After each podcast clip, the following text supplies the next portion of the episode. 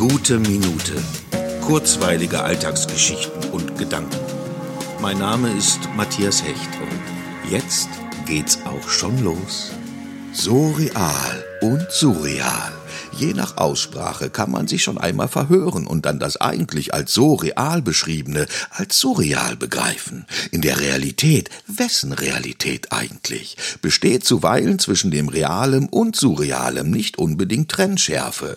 So kann etwas deswegen surreal sein, weil es so real ist. Es kann vorkommen, dass man etwas erblickt, dessen Existenz man niemals für möglich gehalten hätte und man vielleicht kurz bezweifelt, dass die eigene Realität auch die der anderen Gehirn ist.